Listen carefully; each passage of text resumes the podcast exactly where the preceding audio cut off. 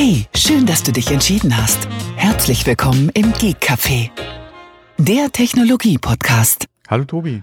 Hallo Thomas. Mensch. Ich Wenn, welche ganz, ungewohnte Stimme. äh, ja, ich wollte gerade sagen, ich habe schon ganz vergessen, wie deine Stimme klingt. Mann, Oh je. Mann, Mann. Ja, ja. Ui, es, ui. es ist so lang her, du.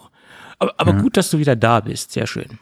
Ja, ich bin wieder gelandet, ja. Dann können wir ja wieder zu alten Traditionen zurückkehren oder zu alten Gewohnheiten zurückkehren, Mensch. Ja, ja. Diese genau. spontane Veränderung in der letzten Woche, die hat mich mental ja so mitgenommen, du. Ja, war ein bisschen kurzfristiger. Es war auch äh, hier so nicht geplant. Es war eine Überraschung ja, für mich Ja. äh, zu meinem Geburtstag, dass wir dann auch weg waren. Also von daher ähm, kann das alles für mich auch ein bisschen kurzfristig, aber ich bin wieder da. Wir sind äh, alle gelandet jetzt nicht, sondern mit dem Auto wieder zu Hause eingetroffen. Sehr gut. Ah, aber ich bin wieder im Ländle, ja. Im, im Ländler, du warst im Ländle, aber ja, gut. Ja. Aber nochmal recht herzlichen Dank an die spontane Urlaubsvertretung ähm, oder für die spontane Urlaubsvertretung. Äh, ganz lieben Dank an den lieben Thorsten Runte. Das war ganz nett, dass er so schnell eingesprungen ist. Ja, gut. Dann würde ich sagen, lass uns nochmal über die Produktionsstandortdiversifizierung äh, sprechen. Apple gibt da ja richtig Gas, obwohl da gibt es auch äh, sehr viel äh, kritische Stimmen äh, von den Medien, die darüber berichten, ähm, dass das quasi alles nur so eine so eine Feigenblattaktion ist äh, und dass das gar nicht wirklich so riesen ähm, Standorte sind, die da entstehen im Vergleich halt zu den äh, großen Standorten in in, in China etc. Äh, also ich habe da sehr viel Kritik wahrgenommen, was Apple da gerade macht oder was respektive was TS, TSMC dort macht, weil dort entsteht ja in Arizona ein Werk, äh, was 2024 in Betrieb gehen soll. Ähm, da soll in dem äh, zeitnah entstehenden Werk, was halt 2024 an den Start geht, die 5 Nanometer Produktion stattfinden oder äh, SoCs auf der Basis von 5 Nanometer. Und wenn man Ja, beziehungsweise schon optimiert. Äh, ich hatte in einem Artikel gelesen, sogar schon alle noch, also nicht drei, aber vier Nanometer wahrscheinlich. Mhm. Wo ich mich gefragt hatte, ähm, ja, welche Chips äh, gerade für Apple ähm, geben da in Frage, aber wir haben ja noch ein paar Mhm. Ja. äh, und warten ja noch auf ein paar. Ähm, Ja. Und nächstes Jahr muss man mal gucken, ja, ähm, was dann letztendlich oder auch für welche Geräte dann da die Chips vom Band fallen. Mhm. Ja, aber wenn man sich halt diesen Produktionsoutput anschaut, was da rausfallen soll, ist das halt auch für Apple dennoch ein Tropfen auf den heißen Stein, muss man dazu sagen. Ähm, Ja, wobei jeder Tropfen Äh, ja, äh, ist schon mal viel gewonnen. Gerade Ja. wenn man, klar, das Werk, we- vor allem wenn man das mit den Stammwerken oder mit anderen Werken von TSMC vergleicht, ist, fällt das schon eine Nummer kleiner aus. Mhm. Ähm, allerdings fährt da TSMC auch ein gewisses Risiko, beziehungsweise hat sich ja mit der Produktionskapazität da anscheinend ja wirklich an Apple gebunden auch. Mhm. Ähm, so viel ich gelesen hatte, ist im Prinzip die komplette Produktionskapazität von Apple bereits äh, gekauft Mhm. ähm, für das Jahr oder ab dem Produktionszeitraum. Ähm, in dem Bericht, den ich gelesen hatte, muss anscheinend Tim Cook darüber schon gesprochen haben auf seiner Europatour, über die Mhm. wir ja auch mal kurz gesprochen hatten. Ähm, muss er da ja erwähnt haben, dass, äh, wie gesagt, das dann anläuft 2024, eventuell ein bisschen früher.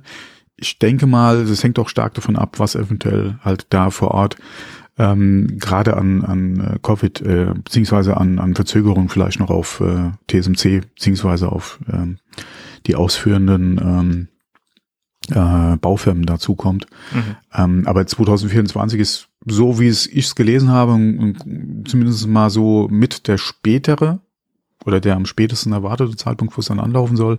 Und wie gesagt, je nachdem ist es auch die Frage, für welche Geräte planen sie da die Chips. Mhm. Ähm, werden die überhaupt irgendwie fürs iPhone gedacht sein? Ähm, beziehungsweise welche anderen Produkte äh, fertigen sie vielleicht bis dahin auch schon in Staaten, ähm, die dann oder für die dann vielleicht die Chips geplant sind? Ja, das muss man mal abwarten.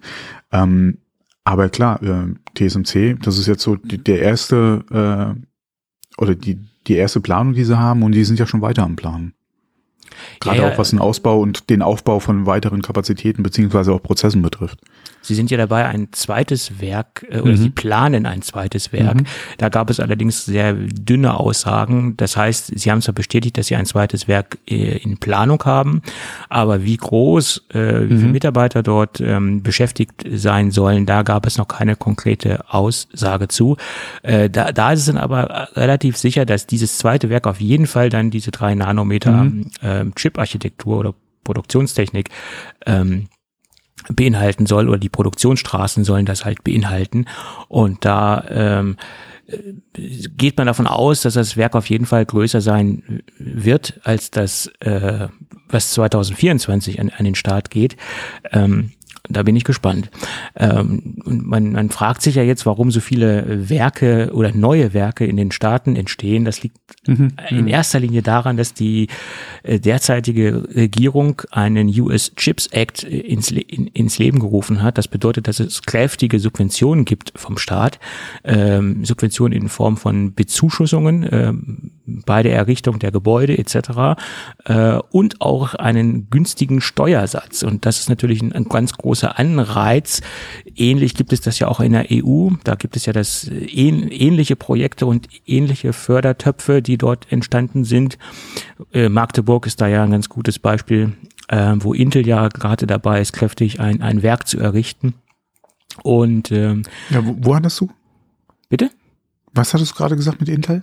Intel ist ja gerade dabei, in Magdeburg ein, ein Ach so, ja, genau, für errichten. 2027, ja, ja. Hm? Genau. Und Ja, da gibt es ja auch Fördertöpfe, die dort angezapft worden Mhm. sind. Ja, klar. Und die Das ist ja auch ein Projekt der EU. Die äh, wollen ja auch die Chip-Produktion oder gerade diese Hightech-Produktion in der EU weiter fördern. ja, genau. Und wie gesagt, Intel bzw. Magdeburg hat da anscheinend auch mit, äh, ähm, ja, mit einigem Erfolg äh, um den Standort äh, äh, ähm, sich oder um Intel bemüht, ja, äh, Mhm. und äh, wir wissen ja auch, dass die Vergangenheit Infineon war ja vor Jahren mal mit auch ein Thema, also Mhm. ähm, Werke in Deutschland oder beziehungsweise sich für einen Standort in Deutschland entschieden hatten, da ging es ja auch um entsprechende Förderungen und das wird jetzt da in Magdeburg entsprechend Genau. auch sein, ja. Man überlegt mal mit Berlin ein Tesla, was damals war. Ähm, also von daher ähm, ohne gewisse äh, Anreize äh, Klar. halt schwierig zu machen. Ja. Ja, klar. Und ich meine, äh, das gleiche ist quasi auch in den Staaten mit diesem US Chips Act äh, ins Leben Mhm. gerufen worden und äh, deswegen entstehen dort so viele ähm, Fab Fabrikationsstätten. Äh, auch Intel ist dabei in, in Mhm. ich sag mal, in Wurfnähe von, von den Werken bei, bei TSMC in Arizona äh, neue Werke zu errichten. Und auch dort sind schon Gerüchte im Umlauf, dass auch Apple äh, bei Intel gewisse Dinge fertigen äh, lassen soll. Ähm, da setze ich auch mal ein riesengroßes Fragezeichen dahinter. Ich glaube nicht, dass Intel jetzt noch ähm, Auftragsfertiger für Apple sein wird. Ähm, jedenfalls nicht im Bereich von SoCs äh, auf ARM-Basis, äh, vielleicht für andere Dinge, äh, aber ich glaube weniger für, ähm, für die elementaren großen Chips wie ähm, ja, A14, A15 etc., das bezweifle ich doch stark. Vielleicht für andere Ja, man, man muss es mal abwarten. Also gerüchteweise ähm, auch da die Gespräche, die zwischen Intel und, und TSMC mal gelaufen sind, ähm, wo es ja auch um darum ging, dass TSMC Auftragsfertigung für Intel machen sollte, weil sie selbst mit den Prozessen nicht ganz so schnell vorwärts kommen, wie sie gerne oder wie, es ursprünglich mal die Planung war. Ähm, wie gesagt, in Magdeburg wollen sie jetzt oder sind sie am investieren. Da war ja, glaube ich, die Rede was von, von äh, bis zu 17 Milliarden Mhm. die sie jetzt in das neue Werk da äh, investieren wollen. Bis 2027 soll die Produktion stehen. In demselben Bericht, wo Tim Cook ja über äh, TSMC und Arizona gesprochen hatte, ähm, hatte er ja auch erwähnt, zumindest mal in dem, wo ich gelesen hatte, hatte er erwähnt, dass er auch ähm, oder dass sie da auch äh, schon Augen werfen auf ähm, Europa und da auch in Gespräche in Zukunft führen wollen, um da auch entsprechend eventuell in Europa äh, Chip-Produktion machen zu lassen. Mhm. Ähm, von daher würde ich das jetzt mal nicht so von der Hand weisen. Klar, welche Chips das letztendlich sein werden, ob Intel äh, vielleicht sich wirklich den Schuh anzieht und da auch in entsprechende ARM-Technik oder Produktionsverfahren investieren will, mal außen vor, aber da gibt's ja durchaus noch andere Chips, die äh, irgendwo in, in ähm, in äh, Apple Hardware verbaut werden, die eventuell auch noch in Frage kämen. Inwieweit es dann natürlich für Intel interessant ist, ähm, ja, ein Fragezeichen. Ähm, aber auf jeden Fall, denke ich mal, muss man das weiterhin oder kann man da mal ein Auge drauf werfen, weil wenn Apple von Chip-Produzenten in Europa spricht, so viele Möglichkeiten hast du da ja auch nicht, ja. Ähm, Gerade von neuen Kapazitäten. Und die ja, einzigen, ja, die jetzt momentan wirklich Geld in die Hand nehmen und groß investieren, äh, sind Intel, äh, wie heißt die andere Firma nochmal? Äh, da gab es noch einen zweiten, der momentan ähm, mit, äh, mit Ausbau von Kapazitäten plant, aber da habe ich jetzt den Namen, fällt mir jetzt gerade nicht ein. Ähm, aber wie gesagt, da könnte Intel durchaus auch mit dem, mit dem Gespräch sein, beziehungsweise in Gesprächen, ja, da ist ja auch noch nichts fest, aber Apple ist da sich auf jeden Fall am umgucken, wo eventuell Kapazitäten gerade in der Chip-Produktion äh, zusätzlich oder alternativ, denke ich mal, äh, eingekauft werden können zu den Standorten, wie jetzt zum Beispiel Taiwan, TSMC. Ähm, mhm. Allein schon auf der Problematik, die wir jetzt mhm. haben. Ja, ja ähm, also ich glaube. Die sich ja leider abzeichnet, ja. Ich glaube, Apple hält sich da in jeder, mhm. jeder Hinsicht die Verbindungen zu den verschiedenen Firmen offen und ja, auch die, die, ähm, die Optionen offen, weil im Moment wie wir ja alle mitbekommen, stecken wir in einer extremen Krise, Wirtschaftskrise, Produktionskrise, äh, Lieferkettenkrise etc. Und äh, ich denke, da nutzt Apple jede, jeden Kanal, der in irgendeiner Richtung offen steht, um mhm. sich äh, für die für ja keinen Kanal letztendlich äh, zu verschließen, ne? ganz klar. Mhm. Ja, spannendes Thema auf jeden Fall. Ja. Gut. Aber bevor wir weitermachen in der Sendung, lass uns über unseren heutigen Werbepartner sprechen. Jetzt kommen wir zu unserem Werbeblock, äh, nämlich äh, zum ist es heute der dritte? Nee, zum dritten Mal dabei, genau, zum dritten Mal dabei in Folge. Äh, ich wollte gerade sagen, bitte nicht wieder wählen, aber das war jetzt eine ganz andere Sendung. äh, zum dritten Mal dabei ist nämlich die Firma Cyberpower.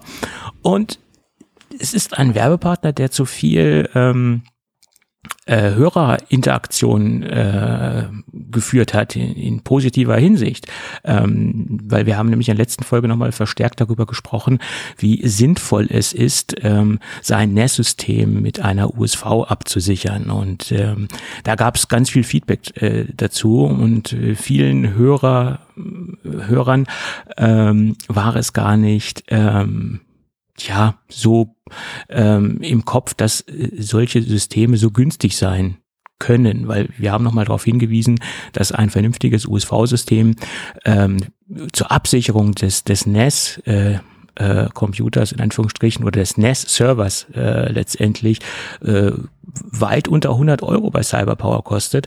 Und deswegen war es bei vielen gar nicht so auf der Einkaufsliste oder sie haben sich gar nicht so darum gekümmert, das ähm, in Angriff zu nehmen, weil sie aus, aus alter Denke heraus immer gedacht haben, oh, das ist so teuer, das, das, das machen wir gar nicht.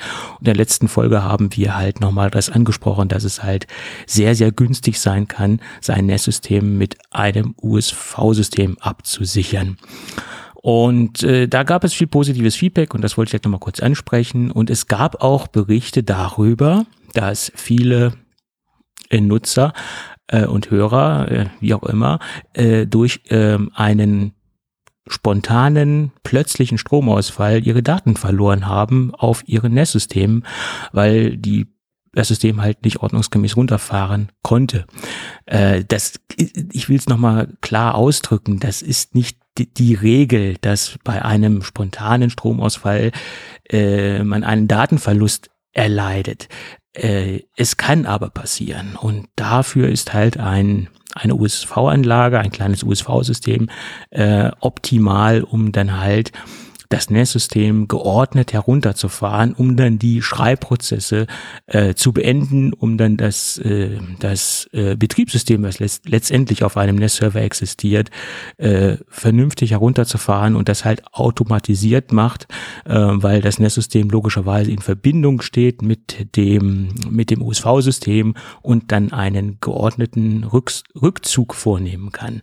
Ja, und das, das äh, hatten wir let letzte Woche nochmal thematisiert und ich wollte halt nochmal über dieses, äh, auf das Feedback eingehen, äh, was da einge eingetroffen ist und äh, dass dieses Thema ganz gut äh, angekommen ist äh, bei uns in der Hörerschaft. Aber das halt nur dazu.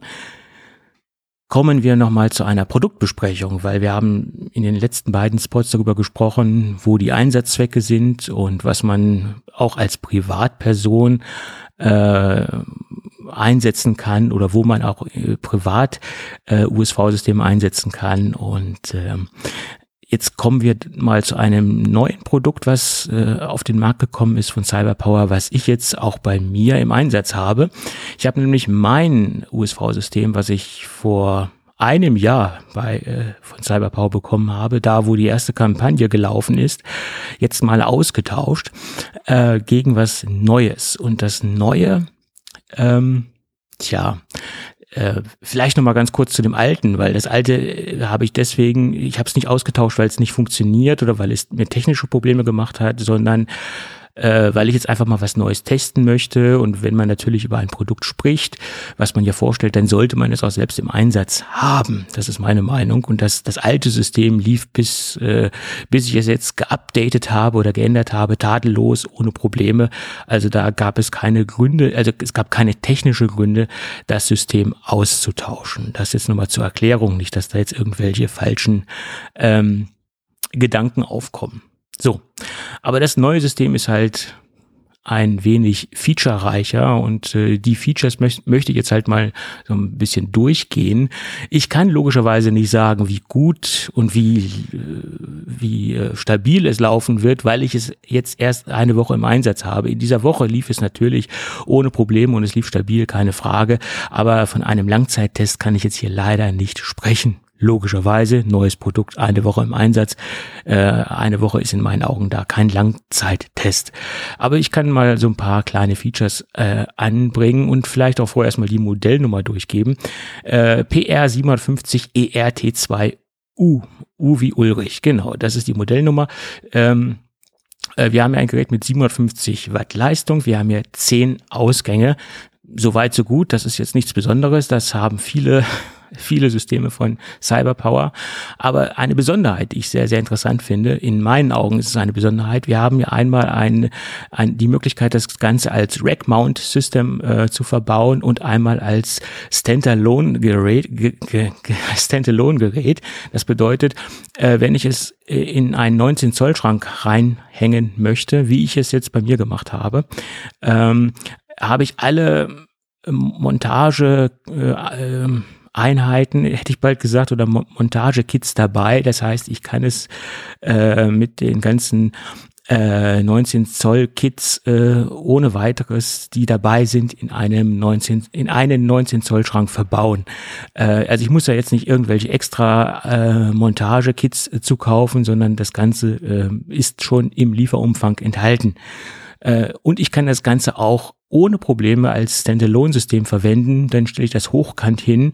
Es ist auch ein schöner Standfuß dabei. Und das finde ich in erster Linie sehr, sehr charmant an dem Gerät, weil wenn ich mir jetzt nicht so ganz sicher bin, brauche ich es standalone oder möchte ich es vielleicht später, wenn ich mein Netzwerk etwas ausbaue oder äh, es vielleicht im Netzwerk äh, woanders einsetzen will, dann kann ich das sowohl als auch verwenden. Und das ist eine, eine super Sache. Das Ding ist, wie gesagt, in beiden Welten einsetzbar. Und das ist in, in meinen Augen ein, ein sehr großer Pluspunkt, äh, der mir da sehr entgegengekommen ist.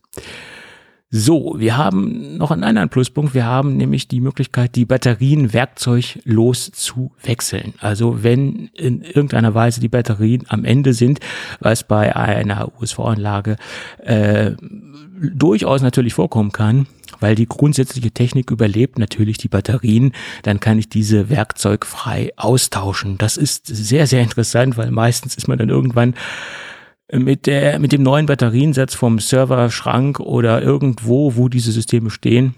Und man merkt, ja, hm, ich habe jetzt nicht das passende Werkzeug dabei, weil es gibt äh, marktbegleitende Hersteller, äh, wo man nicht äh, die Batterien werkzeuglos tauschen kann. Ja, das ist ein ganz großer Pluspunkt. Und es ist selbsterklärend, wie man die Batterien austauscht. Also da muss man jetzt nicht unbedingt den IT-Administrator zurufen und kommen lassen. Das kann man auch selbst machen. Also nicht nur werkzeuglos, sondern auch relativ einfach. So, wir haben ja einen Überlastschutz verbaut. Das haben 99 Prozent oder zu 100 Prozent alle Cyberpower-Systeme. Wir haben hier eine Schnellaufladefunktion verbaut. Wir haben einen Überspannungs- und Blitzschutz verbaut. Und kleiner, äh, kleiner Disclaimer dazu. Ähm, wenn man dieses System einsetzt, sollte man keine Überspannungssteckdosen vor das System setzen, weil es ist halt serienmäßig ein Überspannungsschutz verbaut. Wenn man dieses tut, kann der eigentliche Überspannungsschutz der in der Cyberpower drin steckt, nicht ordentlich herausfiltern, nicht ordentlich die Überspannungs, äh, die Spannungsspitzen herausfiltern. Man sollte sich komplett allein auf den verbauten Überspannungsschutz verlassen und nicht doppelt gemoppelt irgendwelche ähm, Überspannungssteckdosen äh, davor setzen. Das ist auch ein ganz großer Hinweis, der nochmal auf dem Karton steht und drauf klebt. Habe ich sofort gemerkt, wo ich das Ding ausgepackt habe. Moment, was steht denn da drauf? Ähm, also bitte äh, ausschließlich die hauseigene Cyberpower Überspannungsschutztechnik ähm, benutzen und sich darauf verlassen. Äh, damit diese Funktion auch hundertprozentig gewährleistet ist, sollte man, wie gesagt, nur ausschließlich die hauseigene Funktion verwenden.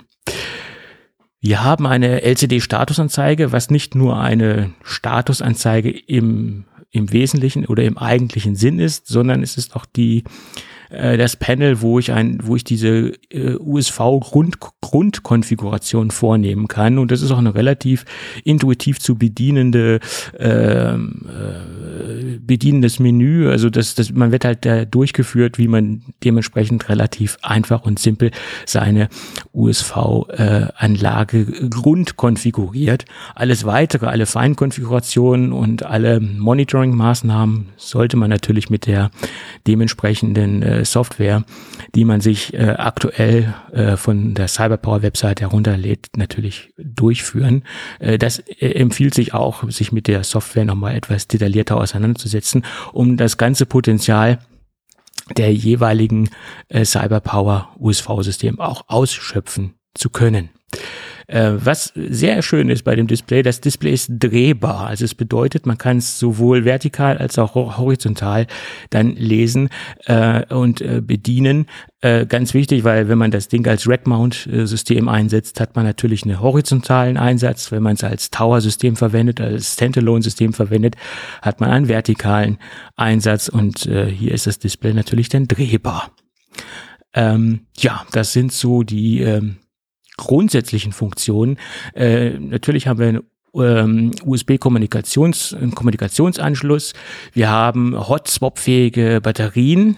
Da sind wir wieder bei dem werkzeuglosen äh, Tausch der Batterien und das Ganze ist natürlich auch äh, im Betrieb möglich. Ähm, das heißt, ich habe da keinen Ausfall des USV-Systems, sondern ich kann das Ganze, die Batterien halt im Betrieb austauschen. Und ich denke, das sind so die essentiellen ähm, äh, Dinge, die das äh, Gerät kann, die essentiellen Merkmale. Ähm, ja, wie gesagt, das läuft jetzt bei mir seit einer Woche. Ich kann da nicht über Systemstabilität sprechen. Äh, ich kann halt nur vom alten System her sprechen. Das lief ohne Probleme, ohne Stress, durchgehend, ohne dass ich Probleme hatte. Und ich gehe auch mal davon aus, hätte ich das jetzt nicht ausgetauscht, würde es immer noch seine Arbeit äh, äh vollziehen, vollrichten. Ähm, Allerdings, wie gesagt, man testet ja gerne mal neue Produkte. Tja, gut. Äh, ich finde das Ding halt sehr interessant, weil man es halt in, in, in, in, im Standalone-Betrieb verwenden kann, ohne Serverschrank und weil man es auch mit den mitgelieferten äh, Montage-Kits als 19 Zoll Rack-Mount-System verwenden kann. Und wenn man sich dafür entscheidet, das in einem äh, einen Serverschrank zu verwenden, ähm, dann sollte man zwei Höheneinheiten Platz einrechnen, weil so viel benötigt das Ganze im Serverschrank. Ja, gut, das zur kurzen Produktvorstellung. Und heute machen wir es mal verhältnismäßig kurz und sagen ganz recht herzlichen Dank für die freundliche Unterstützung äh, bei der Firma oder wir bedanken uns ganz recht herzlich bei der Firma Cyberpower für die freundliche hm, Unterstützung. Jawohl. So, dann ähm, weiter in der Sendung. Da haben wir noch ein bisschen was. Meinst du? Ja, ich, ich hoffe es mal. ich habe schon gedacht, wir werden jetzt schon wieder durch. Ja? Naja, das ist ja ein bisschen. Normalerweise kommt es ja ein bisschen später in der Sendung. Ja, wir machen das ein bisschen kompakter jetzt, mein Gott. Was heißt kompakter? Ja. Also so, so kurz war ja, der Werbespot ja auch nicht, mein Gott. Ja, ja, aber, aber apropos Kompaktor, äh, Kom Kompaktor, jetzt denken, äh, Trash Compactor, ja, ja. Star Wars. Äh, ähm, apropos kompakter, ja. ja. Äh, wir hatten ja äh, in einer der, der Folgen mal drüber gesprochen hier mit USB-C und äh, EU und Vorgabe äh, und ab dann und dann ähm, äh, für ähm, neue Geräte dann halt quasi USB-C als äh, Ladestandard. Mhm. Ähm, ich habe jetzt äh, gerade gelesen, dass Indien was ähnliches plant, nachdem die EU das ja durchziehen will jetzt oder durchzieht. Ähm, ist äh, oder kam Indien jetzt auf die Idee, das auch zu machen. Ähm, ich bin mal gespannt, äh, wo man das in Zukunft dann, äh, dann noch hört, beziehungsweise ähm, nicht unbedingt noch hört, aber wenn es ja, wie gesagt, kommt, ja, hat ja im Prinzip dann äh, jedes Land was davon und muss da nicht noch die, die äh, eigene Gesetzgebung dann machen.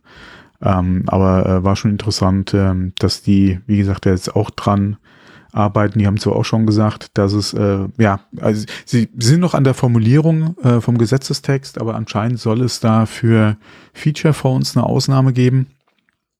Wobei, mein Gott, wenn man schon alle äh, beziehungsweise wenn man das schon für, für Smartphones, äh, Laptops etc. einführen will, warum dann nicht generell durchweg für, für alle? Ähm, ob jetzt Feature Phone oder nicht, ja, äh, die 2 Cent hm. machen es da, glaube ich, dann auch nicht mehr, auch bei äh, so preissensitiven beziehungsweise günstigen Geräten. Mein Gott, ob du jetzt ein Mini-USB drin hast oder ein USB-C, wie gesagt, die 2 Cent machen da im Prinzip auch keinen Unterschied, ja. Ähm, ja, aber der Druck wird höher, ja. Der Druck wird höher, ja.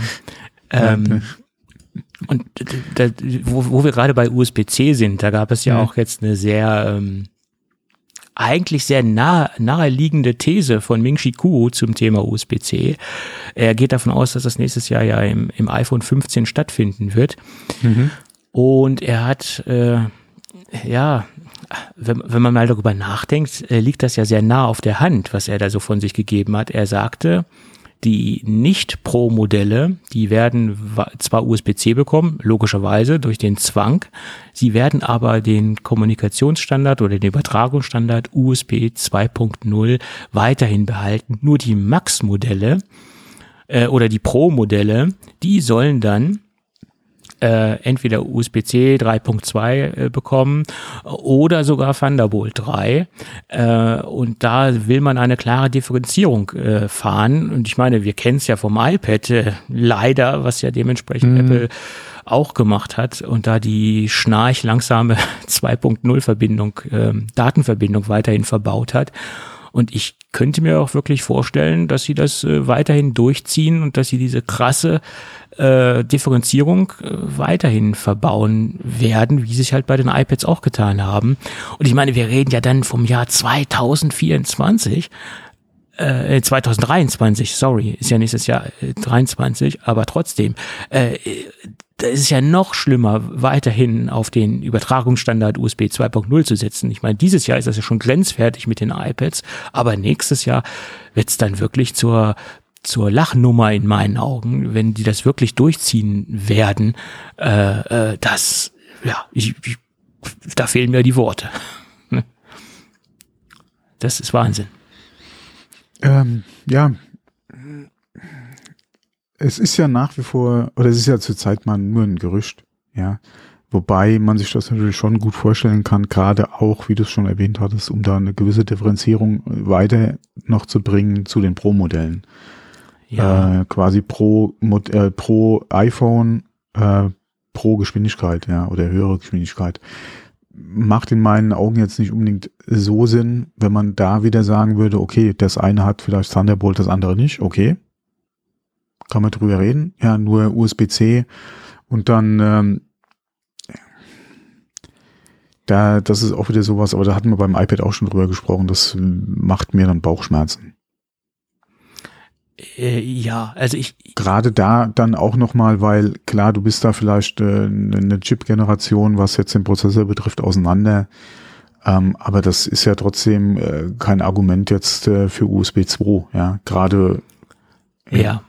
Aber naja. Also ich, ich, ich, ich bin ja, ich bin ja auf der Seite von Apple, wenn sie jetzt sagen, es muss natürlicherweise Produktdifferenzierungen geben, ganz klar. Aber dass man jetzt wirklich eine so prähistorische äh, Schnittstelle da einbaut, ähm, das ist nicht, das ist nicht äh, zu verantworten in meinen Augen und das ist auch nicht abbildbar. Das, das ist die, die Frage ist jetzt, wo steckt der USB-Controller drin? Ähm, weil äh, du hast ja äh, wahrscheinlich kein oder ist der noch separat? Nee, der ist nicht separat, oder? Ich gehe mal davon aus, dass er nicht im SoC drin hängt, dass der dementsprechend auf irgendeinem äh, Zusatzcontroller-Einheits-Dingsbums draufhängt. Also der wird nicht äh, im SoC drin stecken. Da, davon gehe ich nicht aus. Äh, Glaube ich auch nicht, nein. Aber so tief bin ich nicht im Thema, dass ich das 100% Ja, das müsste man sich nochmal angucken, ja. Weil, ähm, aber selbst wenn es ein separater Chip nochmal wäre im iPhone, auch da wieder die zwei Cent, die du vielleicht da einsparen kannst. Wenn überhaupt. Ja, du musst ja. dann auch wieder zwei unterschiedliche äh, Chips äh, einkaufen, ähm, verbauen, Lagerhaltung, Vorhaltung etc. Hm. Ob das dann wirklich, das sind wahrscheinlich auch in echt dann nur zwei Cent, wenn überhaupt. Ja. ja. Klar, über die Millionen Geräte gerechnet äh, ist ja. das, sind das auch nochmal ein paar Dollar, aber das alles, nee, alles so. Ähm ja, also ich gehe mal davon aus, dass, oder ich hoffe es zutiefst, dass sich das nicht bewahrheiten wird. Hm. Ja.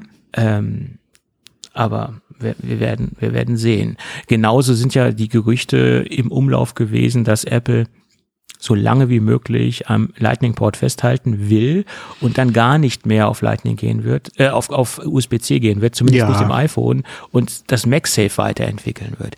Weil rein rechnerisch müssten sie erst 2017 äh, 2000 äh, äh, beim iPhone 17 mhm. auf äh, USB-C gehen und wenn sie dann USB-C komplett rauslassen würden, könnten sie auf eine MagSafe-Geschichte gehen. Also wenn ja, ich glaube, das 16er würde noch erscheinen, bevor das dann in Kraft tritt, ja. Und ja. damit wäre der 16er eigentlich raus, was halt das Muss-Haben von USB-C betrifft, ja. Ja, und wenn die Geräte auf, hm. auf dem Markt sind, müssen sie nicht im laufenden genau. äh, Produktions- hm. oder umrüsten. Ja. Die können es dann hm. noch lassen. Und äh, es ist ja, wenn man sich dieses, diesen, diese wie heißt es so schön, diesen, diesen Gesetzesentwurf oder nicht Entwurf, sondern diese, diese Verabschiedung des Gesetzes anschaut, ist es ja auch möglich, wenn man gar keinen USB-C-Port drin hat, hm, ja, genau. alternative genau. Wege zu laden, also MagSafe hm. etc. Äh, und diese Lücke bleibt ja offen. Und ich könnte mir vorstellen, dass Apple bis dahin den MagSafe-Standard so weit aufgebohrt hat, dass er von der Performance äquivalent ist zu einem USB-C oder zu USB-C-Ladeperformance. Das wäre natürlich möglich. Bis dahin haben sie ja noch relativ lange Zeit, da was auf die Beine zu stellen. Könnte man machen. Ja, könnte man machen. Wäre auch eine schöne hier, äh, leckt mich am Arsch äh, mit. Ja, ja. Könnte man so durchziehen. Ich hatte es ja auch schon gesagt, aber äh, ja, das wäre wirklich schon so die, der, der Stinkefinger in, in Richtung. Ja. ja, aber ich meine, wenn du dann komplett portless bist, und es gab ja auch diese Gerüchte zu diesen Solid-State-Buttons, dass äh, quasi mhm. neue Buttons Einzug halten sollen, die dann nicht mehr beweglich sind. Also wie wir es ja im Endeffekt auch äh, beim Touchpad haben und bei den letzten Generationen der, der, der der, Home-Buttons. Der, der Home-Buttons, die mhm. waren ja auch nicht mehr mechanisch, sondern die hatten ja so diese Taptic Engine verbaut und so sollen angeblich dann auch die Power-Buttons ähm, oder die Laut- und Leiser-Tasten und die Power, der Power-Button werden äh, halt quasi kein mechanischer Knopf mehr in dem Sinne. Ähm, ja, da frage ich mich natürlich nur, wenn sich das Gerät komplett aufhängt äh, und auch nicht mehr die Software ansprechbar ist, ähm, wie kann ich das Gerät dann wieder in den Ja, wenn du nicht irgendwo die Möglichkeit hast, hast äh, in, in, ja, Das ist echt schwierig, weil so hier mit DFU und so, ja, du Ja. hast dein, US, äh, dein, Genau. dein Lightning-Kabel angeschlossen, hast das hier äh, in den DFU-Modus gebracht oder so, ja. Wenn du da nicht noch irgendwo eine, eine, eine Reset-Taste drin hast, äh, wird's echt schwierig, ja. Genau. Ich meine, äh, mit MagSafe wäre es natürlich auch möglich, wenn das Ding weiterentwickelt wird, auch Daten zu übertragen. Das wäre ja auch möglich. Also da, da hätte man Ja, noch die Mhm. Möglichkeit. Aber wenn ich keinen mechanischen Knopf mehr habe, der Auswirkungen auf das System hat, da sehe ich äh, so ein bisschen schwarz. Äh, Aber da wird Apple natürlich hoffentlich auch eine Lösung für haben. Ja, ich bin, also von, von rein Touch-basierten bin ich ja sowieso nicht der Freund, ja. Da haben wir ja auch schon bei, äh, bei Autos drüber gesprochen und, und äh, Bedienung, äh, genauso diese rein kapazitiven äh, Buttons an Telefonen, ähm, hatten wir da nicht mal in der Vergangenheit auch was von HTC Mhm. äh, irgendwo mal gehabt, äh, bin ich so nicht so der Freund von, ja.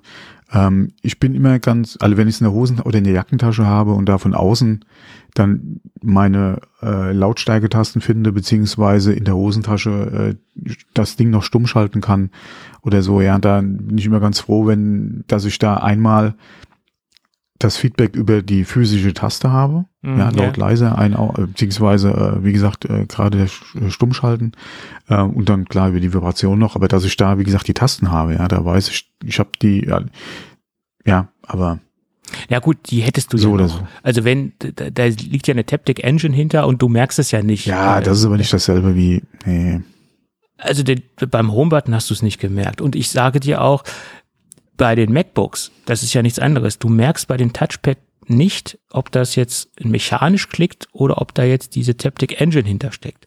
Weil ich habe ja ein aktuelles Gerät, die haben ja Ja. schon seit Jahren drauf umgestellt, du merkst den Unterschied Hm. nicht. Nur wenn das Gerät komplett ausgeschaltet ist, dann klickt gar nichts mehr, dann hast du da eine, eine, eine, eine, eine Oberfläche.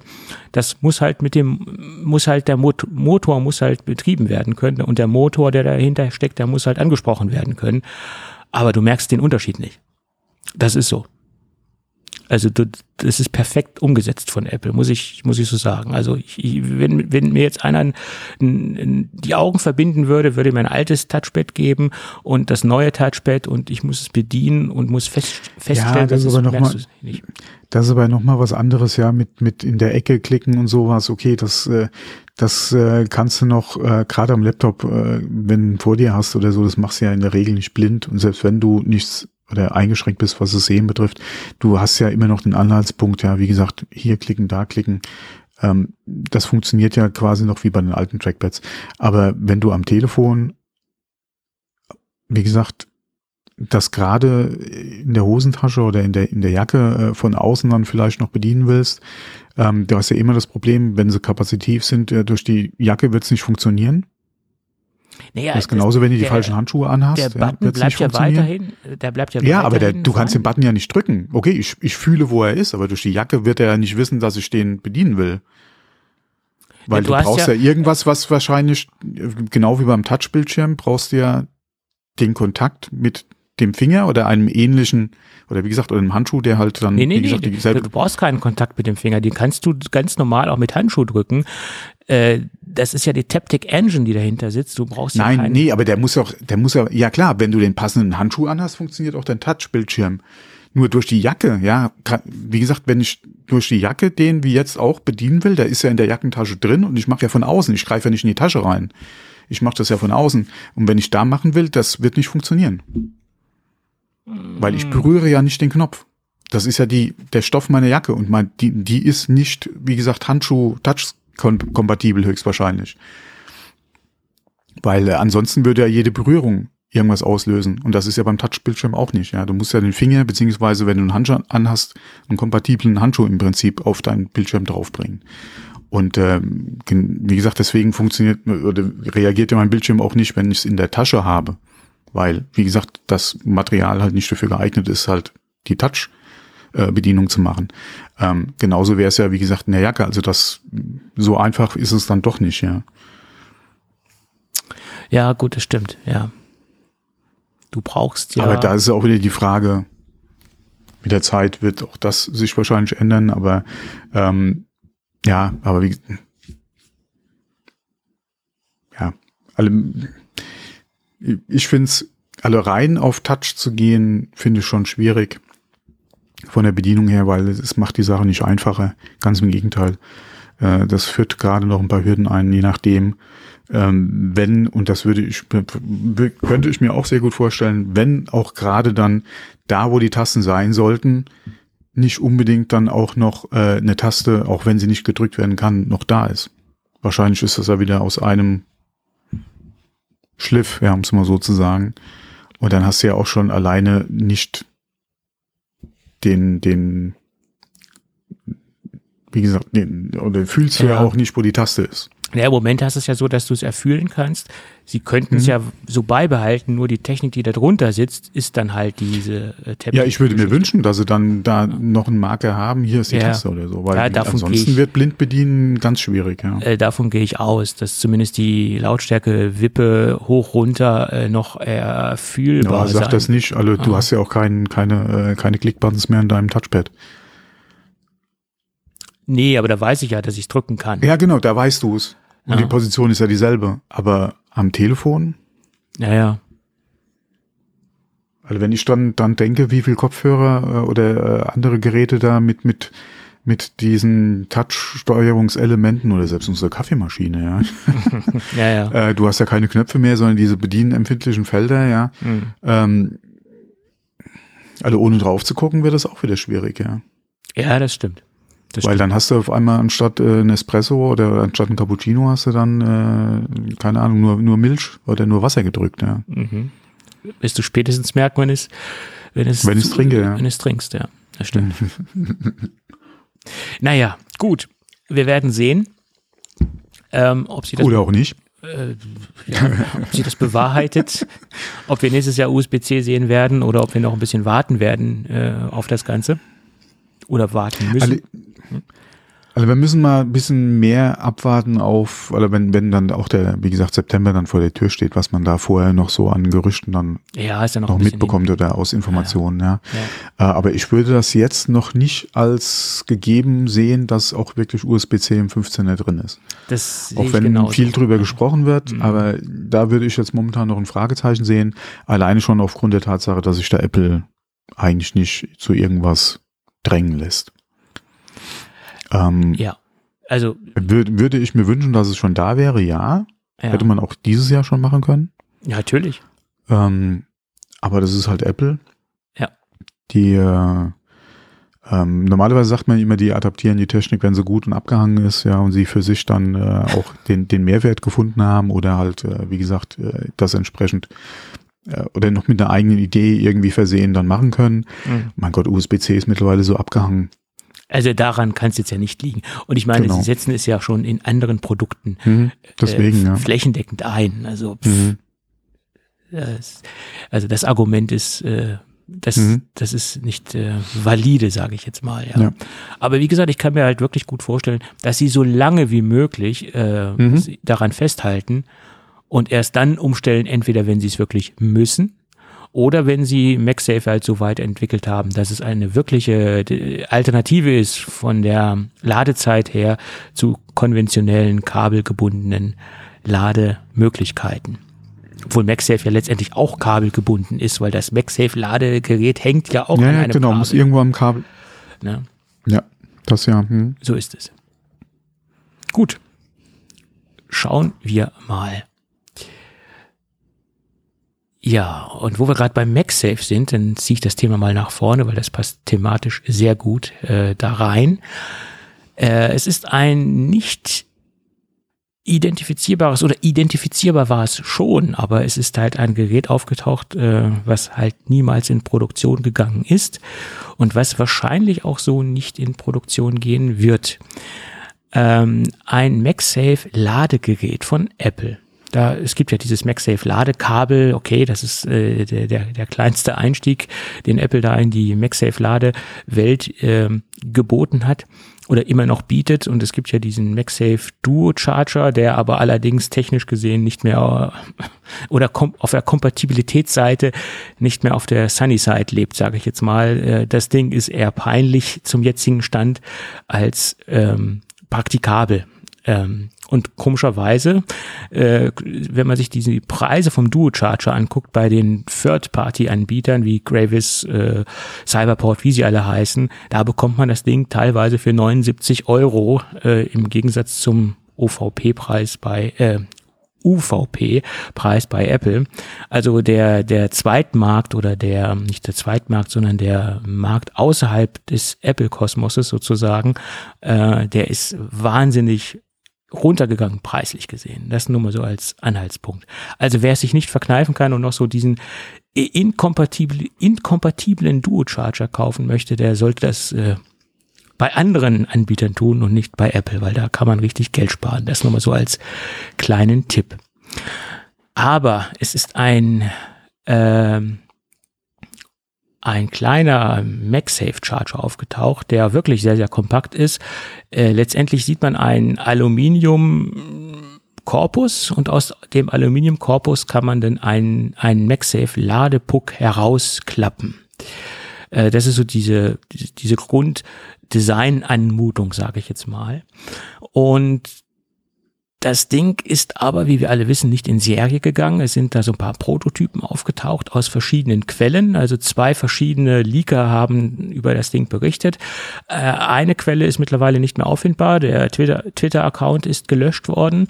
Muss jetzt in der heutigen Zeit nicht unbedingt daran liegen, dass es an dem, an der Veröffentlichung von den Bildern lag. Das kann auch an Twitter liegen, sage ich jetzt mal, ganz vorsichtig. Und der andere, das ist ein Sammler von Prototypen. Die Quelle ist noch aktiv und dort sieht man halt noch Bilder von diesem MagSafe ähm, Ladepuck. Äh, der zu 99 Prozent von Apple kommt, weil wenn man das Ding über USB-C an einen Mac anschließt, dann äh, springt ein Pop-up-Fenster auf und dann sieht man halt äh, ein, ein, eine Information, ähm, dass sich sich dabei um einen, jetzt habe ich den, äh, äh, um einen, wie heißt das Ding? Ich habe es doch hier jetzt aufgeschrieben. Mensch, habe ich das jetzt nicht aufgenommen? Ah, Apple Magic Charger handelt. Das ist die, äh, die Bezeichnung, die wohl geplant war für dieses Produkt. Äh, und man geht davon aus, dass es wirklich ein echtes Gerät ist, was Apple auf den Markt bringen wollte. Und ähm, das soll wohl der Prototyp gewesen sein. Verbunden ist das Ding über USB-C. Ein Apple um Nylon umwobenes Kabel soll dabei gewesen sein. Und ähm, ja, Allerdings hat es einen Nachteil, wenn man das äh, iPhone damit aufladen will, kann man das nur im im Landscape-Modus machen, nicht im horizontalen Modus. Also man muss das Ding aufrecht, also aufrecht laden ist so nicht möglich, sondern nur im Querformat. Und ich könnte mir vorstellen, dass das vielleicht auch der Grund gewesen ist, warum sie das Ding nicht auf den Markt gebracht haben, weil sie gemerkt haben, na ja, nur im Querformat das iPhone aufladen ist jetzt ja wohl nicht so praktikabel. Ähm, könnte der Grund gewesen sein. Oder auch nicht. Keine Ahnung. Mhm. Tja. Äh, allerdings sieht man auch, dass Apple im Bereich MagSafe noch was plant und noch was macht und noch was baut, dass sie das Ganze jetzt nicht so zu äh, den Akten gelegt haben, jedenfalls nicht intern zu den Akten gelegt haben. Und man könnte daraus schlussfolgern, dass eventuell da noch was kommen wird mit hauseigenen Ladegeräten, Ladestationen, Ladepucks. Weil im Moment ist es ja so, dass Apple den ganzen Markt mehr oder weniger den, den Third-Party-Anbietern überlässt. Äh, selbst bieten sie ja nur dieses ähm, Kabel an und diesen Duo-Charger, der nach meiner Meinung ähm, im Moment keine Kaufempfehlung darstellt. In der jetzigen Form. Ja, das dazu. Ja, ich denke mal, wo machbar, würde Apple wahrscheinlich MagSafe sowieso in mehr Geräte halt mit reinbringen. Äh, ja, es gab ja auch Gerüchte, dass das iPad Pro, was wir jetzt ja abgedatet bekommen haben, schon MagSafe haben sollte. Hat sich ja auch leider nicht bewahrheitet. Ähm, ich denke, dass das, das wird dann in den nächsten Modellen noch ähm, ja, oder in anderen Modellen oder in anderen Produ mhm. Produktkategorien noch weiter stattfinden. Ja. ja. Hier aber noch äh, kleine Schwank, ja, ähm, weil wir hier gerade über Netzteile und USB reden. Mm, wir waren mal wieder, was heißt wieder, aber jetzt ist auch gerade die Zeit wieder äh, Lichterketten am gucken. Ja. Und äh, ich habe jetzt Lichterketten gesehen, die ähm, als Anschluss oder für Stromversorgung USB äh, mhm. mittlerweile haben und ohne äh, Netzteil und äh, entsprechend dann USB-Kabel kommen. Also bring your own charger etc. Ja, man hätte ja so viele Geräte mittlerweile im Haushalt oder an Netz USB-Netzteilen im Haushalt. Ähm, dann äh, wäre das ja, wie gesagt, äh, besser, man würde dann sein eigenes Netzteil, als dass dann der Hersteller dieser Lichterkette das mitliefert, mhm. wo ich dann auch nur gedacht habe, äh, ist ja ganz nett, ja, wenn du, wie gesagt, alle, ich hätte auch noch Netzteile, aber ich habe dann, je nachdem, wo das dann hin soll, nicht unbedingt so lange USB-Kabel hier. Da müsste ich mir ja auch noch mal USB-Kabel besorgen. Ja, mein, mein Name ist nicht Tobi, ja, mit äh, drei äh, Schubladen voll mit, äh, mit äh, USB-Kabeln. Nee, sind mehr. Äh, ja. äh, aber da habe ich auch gedacht, das ist ja auch schon alle Freunde, da musst du jetzt bei den Lichterketten äh, auch mal, klar, USB ist ja nett, aber bring your own cable, ja, äh, das könnte natürlich auch schon wieder eng werden. Vor allem treibt es ja den Preis nur unnötig in die Höhe, wenn ich dann auch noch USB-Kabel äh, mir mitkaufen muss, ja. Äh, aber also witzig, Tipp, also ich fand's jetzt, also witzig wäre jetzt, ist definitiv der falsche Ausdruck. Ich fand's nur ziemlich. Aber kleiner ja, Tipp, du könntest ja, ja das, das 220 Volt Kabel inklusive Netzteil näher an die USB-C äh, Steckdo äh, an den USB-C Port dran führen.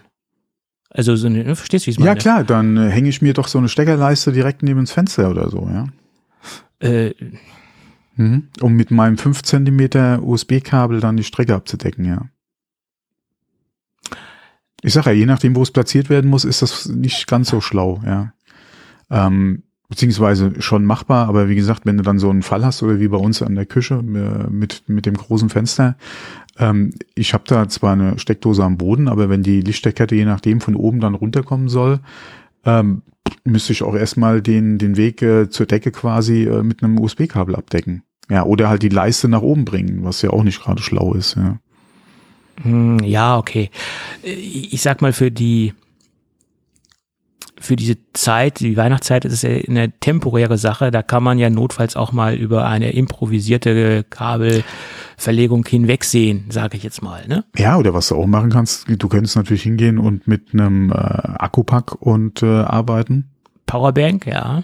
Genau, Powerbank oder so, ja. Ähm, was natürlich auch gerade in der Lichterkette äh, ein, ein, schöner Vorteil ist, wenn du die ja zum Beispiel auch in deinen Dachhimmel im Auto ausbringen kannst und machst es dann mit einem mit einer Powerbank oder so.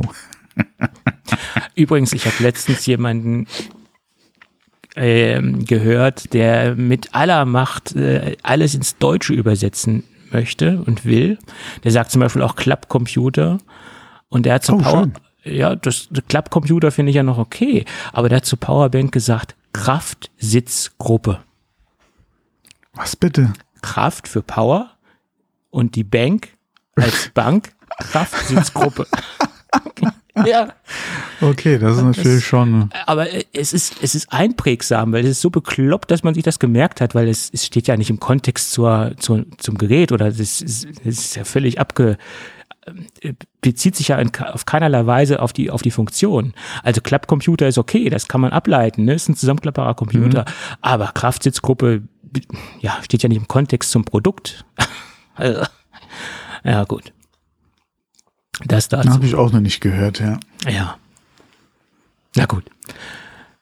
Aber wo wir gerade bei äh, wollte gerade sagen, bei Kraft sind, lass uns mal über Reality OS sprechen, weil wir haben lange nicht über oh, ja. das Apple Mixed Reality Headset gesprochen, beziehungsweise die Software oder das Betriebssystem, was dahinter stehen soll. Mark Gurman hat gesagt und hat, oder hat es geschrieben, mehr oder weniger, dass das Ganze kurz oder dass es schon fertiggestellt ist, das System, äh, das Betriebssystem, was dahinter steht und dass die Entwicklungen, wie gesagt, so gut wie abgeschlossen sind und dass wir nächstes Jahr Quartal 1 2023 ein Reality oder Mixed Reality Headset sehen werden. Das Ganze lief intern unter den Codenamen Oak und ähm, das soll, wie gesagt, Q1 2023 kommen äh, und somit auch nicht nur das Betriebssystem vorgestellt, sondern es soll auch das Headset vorgestellt werden. Und das Reality Headset soll entweder Reality, Reality One heißen oder Reality Pro. Ja. Vielleicht gibt's ja zwei.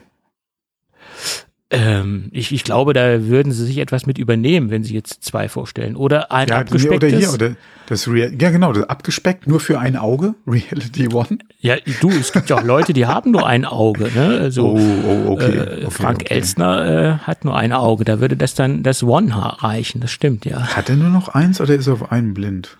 Äh, ein Glasauge und ein Oh, okay. Normal. Gut, wusste ich auch nicht. Aber das Glasauge hat er schon relativ lange. Lange, ja, okay. Ja. Habe ich gar nicht mitgekriegt, ja. Ja, ja. Gut. Nee, aber boah. Ja, Das war jetzt, wie gesagt, bei mir eigentlich mehr, mehr Scherz, aber ja. äh, ja.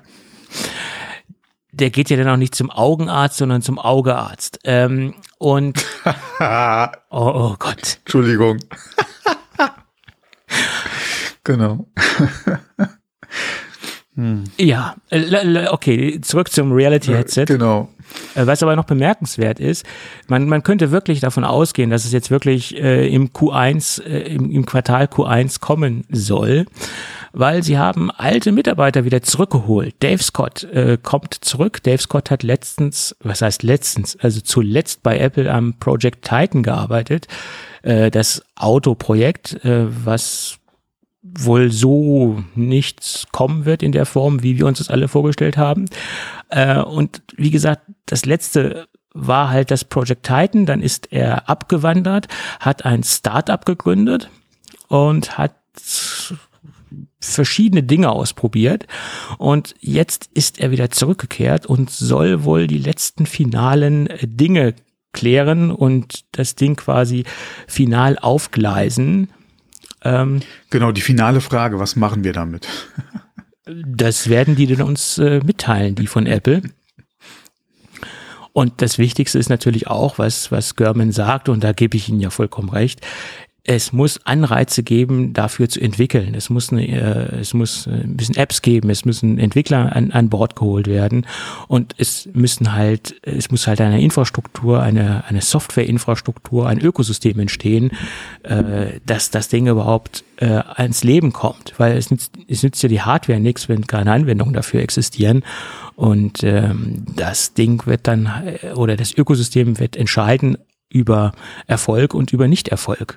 So sehe ich das.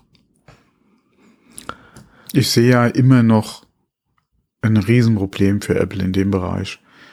Ähm, aber nicht nur Apple, generell hat jeder Hersteller in dem Bereich Probleme. Ähm, egal, ob es jetzt Meta ist, ja, äh, ob es HTC ist, ja. Ähm, und äh, seit wie vielen Jahren ja, wird uns immer oder ist die Branche ja am Reden davon, dass nächstes Jahr ja ist, ist der Durchbruch. Beziehungsweise wir sehen jetzt hier mit dieser äh, mit dieser Anwendung oder mit diesem Spiel sehen wir jetzt hier, äh, was VR machen kann, ja, äh, wie gut es funktioniert und äh, das ist jetzt das Jahr der der VR. Ähm, Sony hatte es versucht mit äh, der VR für die PlayStation, die bringen jetzt die zweite Version raus. Ähm, Meta ist da äh, am Metaverse am Arbeiten.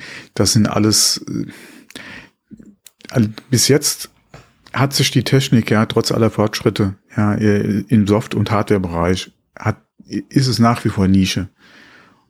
Ja. Und ähm, Apple wird sich auch schwer damit tun, außer sie kommen direkt, wie gesagt, mit irgendeiner Hammer-Idee direkt raus, was der ganzen Branche ja, und allen Herstellern ja äh, gut tun würde, ja, wenn es da wirklich einen Push gibt, ja, Mhm. ähm, äh, damit die Technik jetzt endlich mal dann auch voran beziehungsweise entsprechend am Markt angenommen wird. Nur ich sehe es nach wie vor auch mit Apple nicht.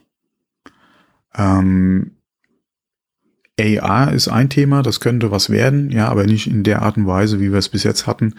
Ähm, auch mit HoloLens von, von Microsoft äh, nach wie vor Nischendasein. Die haben äh, au- außer äh, bei einigen professionellen Anwendungen auch noch nicht ähm, ja, quasi äh, den Markt äh, oder die Anwendung ja, äh, bringen können, die dann ja draußen auch entsprechend ja äh, privat äh, Anwender oder, oder Hobby-User dazu animieren würde, sich entsprechend was zu kaufen. Ähm, ich glaube, den Anspruch hatte Microsoft auch nicht, aber ähm, ohne äh, den Bereich wirst du da einfach auch nicht Stückzahlen etc. und Gewinne generieren können.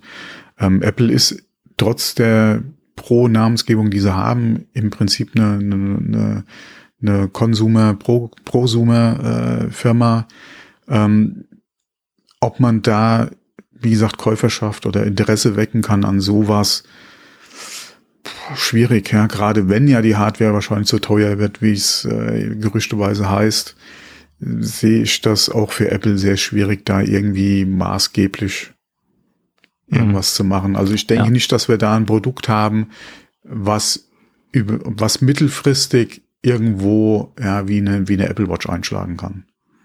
Die hat ja auch ein bisschen gebraucht, ja, bis sie ihren Platz gefunden hat. Ja, und mittlerweile ist ist die Apple Watch ja eigentlich die Smartwatch. Mhm. Genauso wie das iPad eigentlich das Tablet ist. Ähm, aber das, wie gesagt, da sehe ich, also das Potenzial sehe ich jetzt aktuell nicht, was eine Apple Mixed Reality AR, VR Brille sein oder, oder äh, erreichen könnte. Ähm, klar fehlt mir da wahrscheinlich auch die Vorstellung, was sie kann oder was Apple besser machen kann. Mhm. Ähm, äh, das muss man abwarten, wenn es soweit ist. Aber ich denke, dass ich ja, das jetzt nicht so ein Killerding werden wird, ja, ähm, wie sich vielleicht auch die, die Branche oder andere Hersteller erhoffen, dass das nochmal den Push dann auch für sie bringt. Ähm, ja. Schwierig, sehr, sehr ja, schwierig. Ich, ich sage ja immer, Apple muss uns zeigen, wofür wir das Ding brauchen. Das ist ganz klar. Ne? Also AR, eindeutig. Ja, ja du ja, kannst da so viel machen, gerade wenn du mal guckst im Bereich Guides, äh, beziehungsweise äh, auch Anleitungen, ähm, äh, beziehungsweise halt die Informationen ins Display bringen, äh, auf ein Display, was du vor dem Auge hast. Hm. Hands-free, ja. Ähm, wie gesagt, gerade die kompletten Guides, ja, City Guides etc., ja, mal so als ein Fall, ja, der ja seit Jahren irgendwo im, immer mal wieder im Gespräch oder bei Demos gezeigt wird. Du gehst durch die Stadt, kriegst deine Anwendung, kriegst deine Richtungsanweisungen direkt ins, äh, alle vors Auge, nicht ins Auge, aber vors Auge. Ähm, hast die Hände frei, ja, äh, guckst nicht ständig irgendwie auf dein Smartphone, äh, kriegst Zusatzinformationen noch eingeblendet. Das sind ja immer so in der Vergangenheit so Beispiele gewesen, ja, für so eine Anwendung. Mhm. Ähm, würde super funktionieren. Ähm, da gibt's auch genug Anbieter, die denke ich mal, da direkt aufspringen würden. Aber dafür ziehst du dir keine herkömmliche Brille auf, ja, und läufst da mit so einem Ding durch die Stadt, ja.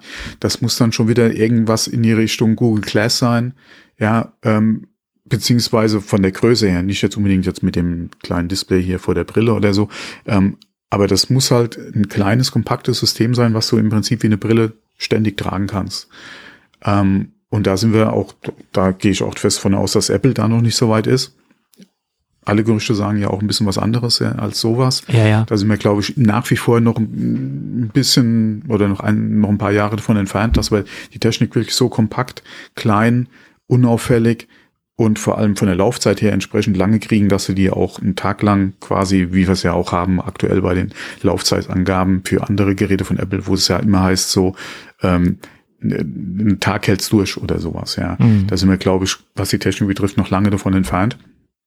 Ähm, und alles andere, gerade im AR-Bereich, man braucht sich ja nur mal die HoloLens angucken, ja, mit dem, das setzt du ja nicht auf, ja, und bist das, oder nicht gerne auf, um das stundenlang halt irgendwie zu benutzen, ja. Ähm, von daher, boah, ganz schwierige Geschichte, ja. Ja, klar. Ja, also Apple muss uns da den Weg aufzeigen, ja, ganz klar. Ja, ja. Das ist so. Ja, und ich sehe es halt noch nicht. Ja, ich lasse mich da gerne eines Besseren belehren. Ja. Ähm, aber ich sehe es halt noch nicht. Von daher eine schwere Geschichte, äh, eine sehr, sehr schwierige Geschichte auch für Apple. Ich würde mir wünschen, dass Apple da wirklich was hat, ja, was, äh, was dann auch an Mehrwert bietet, ja, oder sehr interessant ist als Anwendung. Alleine schon um generell der, der, wie gesagt, der, der, der ganzen Branche da ein bisschen in dem Bezug halt äh, ähm, Schwung zu geben, ja, mhm. dass es da weitergeht, weil generell tut sich das auch, auch gerade was VR im Spielbereich betrifft, ja, tut sich das sehr schwer, weil man hat mir auch gesagt, wenn, wenn man mit äh, die Technik äh, mit den, gerade über das Gaming halt mal so weit hat, ja, kommen halt andere Anwendungsfälle auf jeden Fall automatisch dazu, weil einfach die Hardware dann installiert draußen ist. Mhm. Ist auch noch nicht eingetroffen. Also von daher. Ja, das, ähm, also Apple hat das Zeug dazu, das ganze, den ganzen Markt zu pushen und dem noch einen gewissen Stoß zu geben. Aber ja, also die, das Potenzial hat Apple dafür auf jeden Fall. Das haben sie in der Vergangenheit mit anderen Produkten schon gezeigt. Ja, klar. Ja, guck dir mal klar. das iPhone an, guck dir, ja. guck dir die Apple Watch an, guck dir ja. den Markt an, den Apple geschaffen hat mit dem, äh, oder für sich geschaffen hat mit dem iPad. Äh, ja, obwohl sie äh, sich da im Moment ein bisschen auf ihren Vorsprüngen drauf ja, ausruhen. Das, also. das ist halt das andere Ding, aber sie haben den Tablet-Markt äh, auch, wenn es andere ja, ja, vorher schon gab oder dann auch mitgespielt haben zwischendrin, haben, hat Apple den Tablet-Markt für sich eigentlich mit dem iPad geschaffen. Ja. ja. Und aber, aber genau das ist ja auch im Tablet-Markt äh, das Problem, was im Moment existiert. Mhm. Apple dominiert mhm. den Tablet-Markt und das ist, ist ja gut, dass sie das tun, aber es wäre wahrscheinlich für Apple im Moment besser oder für die Kunden besser, wenn sie den Markt nicht komplett so stark dominieren würden. Dann hätten sie mehr Druck im Nacken, äh, da mehr Innovation zu zeigen. Nicht nur von der Hardware her, die ist innovativ, die ist leistungsstark, keine Frage, aber auch die Software. Weil sie haben im Moment keinen Druck, sie haben, sie dominieren immer noch den Markt und sie ruhen sich so ein bisschen aus, habe ich das Gefühl. Aber das ist jetzt nochmal so mein kleines iPad-Bashing. Mhm. ja. ja. Ja, gut. Äh, bei, bei, der, bei, bei der Apple Watch hat man sehr gut gesehen, da sie lange gebraucht haben, um da halt ihren Weg zu finden. Und, ja, ja, genau, ihren Weg zu finden, um auch, auch zu sehen, für was der Kunde äh, oder was der Kunde will anhand von der, äh, in Form einer Smartwatch. Ja. Das hat ja auch ein paar Generationen gedauert, äh, auch gerade was WatchOS betroffen hat. Ähm, mittlerweile haben sie es erkannt, ja, bauen es weiterhin äh, erfolgreich aus. Mhm. Ähm, aber ja, also wie gesagt, äh, das Headset, das, da, da müssen sie uns zeigen, wo wir das Ding mhm. brauchen. Und äh, vor allen Dingen, wenn diese Preisvorstellungen äh, oder diese Gerüchte äh, sich bewahrheiten, preistechnisch, dann müssen sie uns erst recht zeigen, wofür wir das Ding mhm. brauchen. Aber es ist natürlich auch so, dass es, das ist ein Produkt eins von Apple aus dieser Kategorie. Und Produkt eins ist meistens immer sehr, sehr teuer und wenn die Dinger weiterentwickelt werden, ich denke, dann wird es auch äh, massenkompatibler und ähm, auch preislich ja, massenkompatibler. Da, ja, mal gucken, ob sie da wirklich dann so ein, so ein MacBook Air, also das erste, beziehungsweise dann ja. die Folgengenerationen ziehen können. Aktuell sind wir ja auch wieder äh, preislich ein bisschen äh, ein bisschen äh, weg von dem, was man sich da fürs Air wünscht, aber ähm, ja. wenn man mal guckt, wie es angefangen hat, ja, wie dann zwischendrin mal die Preise waren, ähm, kann man da eigentlich nur hoffen, dass da das eventuell eine ähnliche Preisentwicklung dann einfach durchmacht. Ja, ähm, klar. Ja, das erste MacBook Air war ja auch im Endeffekt der einzige große Unique Selling Point war die Kompaktheit, wie dünn es war. Technisch gesehen war das nicht atemberaubend, das allererste MacBook Air. Ne? Äh, nein, aber das war eine generell die ganzen Ultrabooks damals nicht, ja. Nee, nee, das ist richtig. Aber wie gesagt, Apple hat da einen Maßstab gesetzt und ähm, dann sind die anderen im Endeffekt nachgezogen. Ja, beziehungsweise es war ja gerade die Zeit der, der ersten sogenannten Ultrabooks, die kamen und Apple war ja. da mit dem Air dann auch mit dabei und hatte dann wirklich sehr schönes, interessantes Gerät am Start mit Schwächen. Ja, klar. Ganz klar, alleine wie man die USB und generell die Anschlüsse in eine Klappe, mhm. in die, Hauptsache das Gerät sieht halt wie aus einem Guss aus, ja. Wenn man die Klappe zu hat oder kein, kein USB angeschlossen hat, also das war ja auch schon so ein Ding, ja. Ähm, die Festplatten, mit denen es am Anfang kam, also es war ja, ja klar. Der Prozessor, der drin war, das war ja alles nicht so, ja. Es wurden sehr viele Kompromisse zugunsten mhm. der Bauform gemacht. Das ist richtig, ja. Das kam dann mit den nächsten Generationen erst. Und dann natürlich der Preis ja. zum Einstieg. Ja, klar. Der war natürlich auch, der lag jenseits von Gut und Böse, ja. Ähm, aber es war schon ein sehr sexy Gerät, ja. Ja, man war von der Bauform geblendet. Das hat das alles das andere in den Schatten gestellt. Und, ja, vor allem dieses, ja, ja der Formfaktor war halt schon. Ja. Das Gewicht, ja. die, ja, mhm. das, das, da hat man die Kompromisse in Kauf genommen oder einige Leute haben das in Kauf genommen, ja. weil es halt auch ein total, zur damaligen Zeit total auffälliges Gerät war. Wenn man das Gerät hatte, äh, ja, da, da ist man aufgefallen mit dem, mit dem Produkt, ganz klar. Weil alle anderen normalen Laptops waren mindestens doppelt so dick. Wenn nicht sogar dreifach so dick im zugeklappten Zustand. Mhm. Ja. Naja, gut. Wir werden sehen. Im wahrsten Sinne des Wortes. Sowieso, ja, ja. Gut, was haben wir denn noch? Aber wir haben noch ein, ein, ein, ein Thema, was wir hier noch kurz bearbeiten können, was auch außerhalb der Apple-Szene für äh, mediale Berichterstattungen gesorgt hat. Also ich habe mich gewundert, wer über dieses Thema alles berichtet hat. Und deswegen, deswegen dürfen wir das natürlich jetzt auch nicht unter den Teppich kehren. Äh, es geht um die alten Galoschen von Steve Jobs, also sprich Galoschen, äh, Latschen, Sandalen, Birkenstocks, wie man es auch ausdrücken mag. Die wurden nämlich versteigert. Ähm, sie waren vor ein paar Jahren noch in irgendeiner Ausstellung in einem äh, Museum untergebracht. Äh, dann sind sie dann wieder in eine Privatsammlung gekommen und sie wurden jetzt versteigert in New York. Äh, in ein Auktionshaus, was sich auch spezialisiert hat auf ähm, Technik-Gadgets in Anführungsstrichen oder IT-Dinge aus der Technikwelt. Die haben auch schon ein paar Apple äh, Retro-Dinge versteigert, also Disketten mit Unterschriften von Steve Jobs und Apple II, Apple I Rechnern, äh, also alles Mögliche aus, aus der Retro-Welt. Äh, die haben sich halt darauf spezialisiert, solche Dinge aus der Technik-Retro-Welt ähm, äh, zu versteigern. Äh, und somit sind jetzt auch mehr oder weniger äh, technische Dinge von Steve Jobs dort versteigert worden und somit auch ein paar Birkenstock-Schuhe. Äh, ja, erstmal finde ich es bemerkenswert, dass äh, Birkenstock auch in den USA äh, ein Thema sind und auch in den 70er Jahren schon ein Thema waren. Ich weiß nicht, ob die wirklich schon diesen Markt betreten haben oder ob er sich die Dinger importieren lassen hat. Das ist die erste Frage, die ich so hatte. Mensch, Birkenstock in den 70ern schon in, in, in den Staaten? Ähm, weiß ich jetzt nicht. Also es kann natürlich sein, dass er die Dinger äh, sich importieren lassen hat er hatte ja durchaus auch ein Fable für deutsche Produkte. Mercedes war auch ein, eine, eines seiner Lieblingsautomarken. Äh, also er hat die deutsche Wertarbeit äh, doch sehr wertgeschätzt. Äh, somit auch seine Sandalen aus dem Hause Birkenstock. Ja, und die Dinger sind ziemlich abgelatscht gewesen. Wie heißt es so schön? Starke Gebrauchsspuren, aber noch intakt okay. Äh, er hat sie in den 70ern und 80er Jahren getragen. Angeblich hat er sie schon in der legendären Gründergarage getragen, also dort, wo Apple quasi gegründet worden ist. Dort hat er sie schon äh, getragen.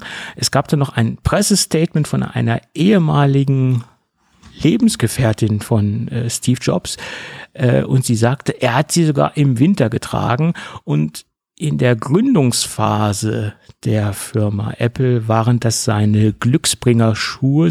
Er hat sie auch bei wichtigen Anlässen getragen, angeblich. Äh, und ihn war das quasi egal, ob äh, das jetzt gepasst hat oder ob das jetzt zum Anlass gepasst hat. Er hat die Dinger sehr intensiv äh, ja, getragen. Schön noch ein paar technische Daten zu den Schuhen. Äh, das Ding, die Dinger heißen Arizona, also Modell Arizona und es sind braune Wildleder Sandalen. Ja, äh, und jetzt fragt man sich, was sind sie wert? Ja, was ist so ein Ding wert? Wert sind sie immer so viel, wie ein Käufer bereit ist dafür zu zahlen, sage ich jetzt mal. Materialwert dürfte gleich null sein, aber der ideelle oder ja der ideelle Wert für diese Dinger äh, waren es einen anonymen äh, Bieter äh, roundabout 220.000 US-Dollar wert. Ja, das ist beachtlich. ja. Ja, ist es ja. Also ich, ich, ich, ich, wo ich jetzt den Preis noch nicht gelesen hatte im Artikel, da habe ich gedacht, naja, vielleicht 20.000 US-Dollar, wenn es hochkommt. Aber mit 220.000 US-Dollar habe ich jetzt wirklich nicht gerechnet. Hm, ja. Ja. Ja. Nee, aber ich habe hier gerade mal nebenher was geguckt. Äh, ich habe hier gerade einen Artikel von 2018 gefunden von Birkenstock selbst. Ja. Von der Birkenstock Group. Äh, und da war die Rede davon, dass seit äh, über 50 Jahren die Birkenstock in den USA vertrieben werden. Okay. Äh, 2018 minus 50, 2000, äh, 1968. Ja. Also irgendwas, mm, wahrscheinlich, wie gesagt, seit über 50 Jahren war die Rede. Also muss in den 60ern dann doch schon ja, offiziell in den Staaten im, im Vertrieb gewesen sein. Ja. Okay. Hm. Sind ja auch qualitativ hochwertige Produkte, die da rauskommen aus dem Hause Birkenstock. Mensch, wenn ich jetzt Birkenstock wäre, ich hätte das Ding so medial ausgeschlachtet, marketingtechnisch. Ich hätte da alle meine, meine Social Media Kanäle mit äh, befüllt. Ja, ja. Ja. Naja, also was es nicht alles gibt. Ist, der der Mhm. Preis hat mich jetzt wirklich er, er, erschrocken. 220.000 ist äh, mein, mein, mein. Hm. Naja. Gut, dann würde ich sagen, machen wir noch ein kleines Gewinnspiel. Das haben wir nämlich letzte Woche im Eifer des Gefechtes äh, vergessen. Unsere Gewinnspielwochen gehen weiter. Und äh, es, es freut mich sehr, dass unsere treuen Gadget-Wegbegleiter äh, sich so äh, rege an unseren Gewinnspielwochen beteiligen. Und dieses Mal haben wir die Firma Lassie dabei. Und sie haben uns zwei Festplatten zur Verfügung gestellt. Dieses Mal gibt es keines zwei oder wird es zwei Gewinner geben. Letztes Mal haben wir oder in den letzten Gewinnspielen haben wir immer Pa- Pakete zusammengestellt, die letztendlich auch Sinn ergeben. Aber dieses Mal sind es halt zwei Festplatten und deswegen haben wir gesagt, es wird zwei Gewinner geben.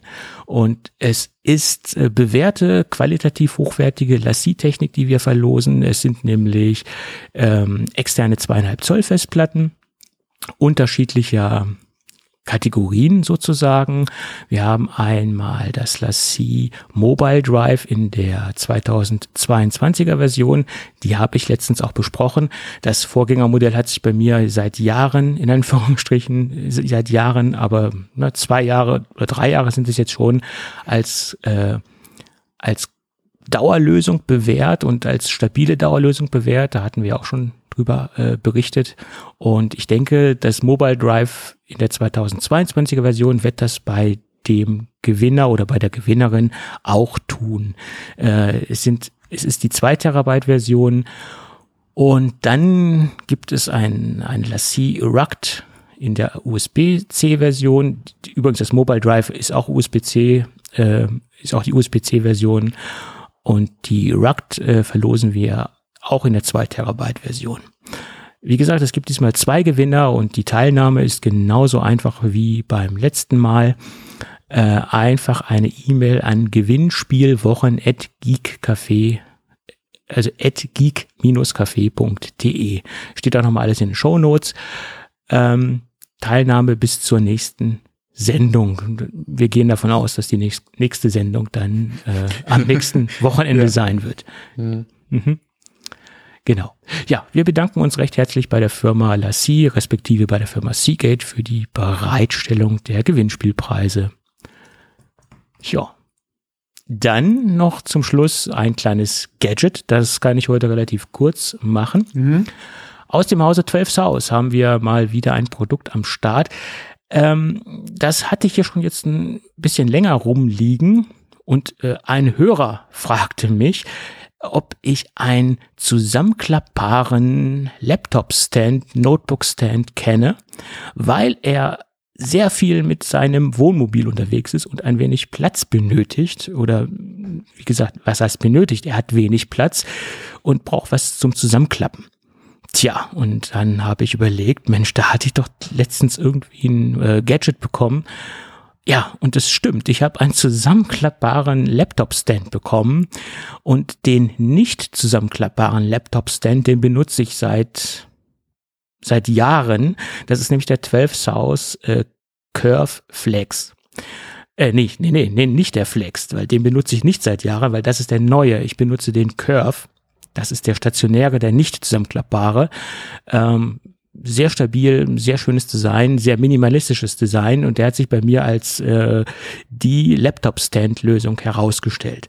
Äh, und den neuen, den Flex, den habe ich jetzt getestet. Das ist im Endeffekt vom Grunddesign genauso wie der Curve, der halt nicht Flex ist, bloß der neue ist halt schön zusammenklappbar und ich kann ihn quasi wirklich sehr, sehr kompakt zusammenfalten. Und wenn ich halt, wie zum Beispiel der Hörer, der uns geschrieben hat, äh, mit im Wohnmobil unterwegs bin und sehr wenig Platz habe, ist das genau der richtige Stand, ähm, weil ich halt, äh, wenn ich das Ding nicht benutze, ihn wirklich sehr, sehr kompakt zusammenfalten kann. Allerdings auch für alle diejenigen, die vielleicht äh, unterwegs in irgendeiner Weise einen Laptop-Stand benötigen oder am, am Zielort äh, einen Laptop-Stand benötigen und ihn unterwegs halt im Koffer transportieren wollen, etc. pp. Ähm, die Scharniere sind sehr massiv verarbeitet. Sie sind ein wenig schwergängig, aber das ist Absicht, weil es ergibt ja wenig Sinn, wenn ich dann das Laptop da draufstelle oder das MacBook da draufstelle und dann irgendwann die Scharniere äh, durch die Dauerbelastung nachgeben.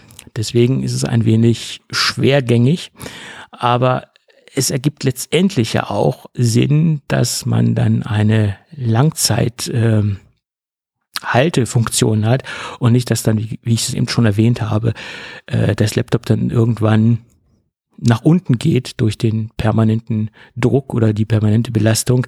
Deswegen ist es schon sehr wichtig, dass die Scharniere äh, etwas äh, schwergängiger sind. Ja, äh, stufenlos einstellbar. Das heißt, ich kann es auch individuell äh, auf meine Bedürfnisse anpassen. Und es ist vielleicht nicht nur für, für diejenigen interessant, äh, die ihn transportieren wollen, sondern vielleicht für die äh, äh, Kunden interessant, die auch die Höhe etwas äh, anpassen wollen oder äh, unterschiedliche Höheneinstellungen vornehmen wollen. Äh, da ist dieser Stand natürlich auch interessant. Was ich sehr schön finde, äh, 12 South legt eine Transporttasche dabei. Also das ist ja schon mal sehr, sehr schön.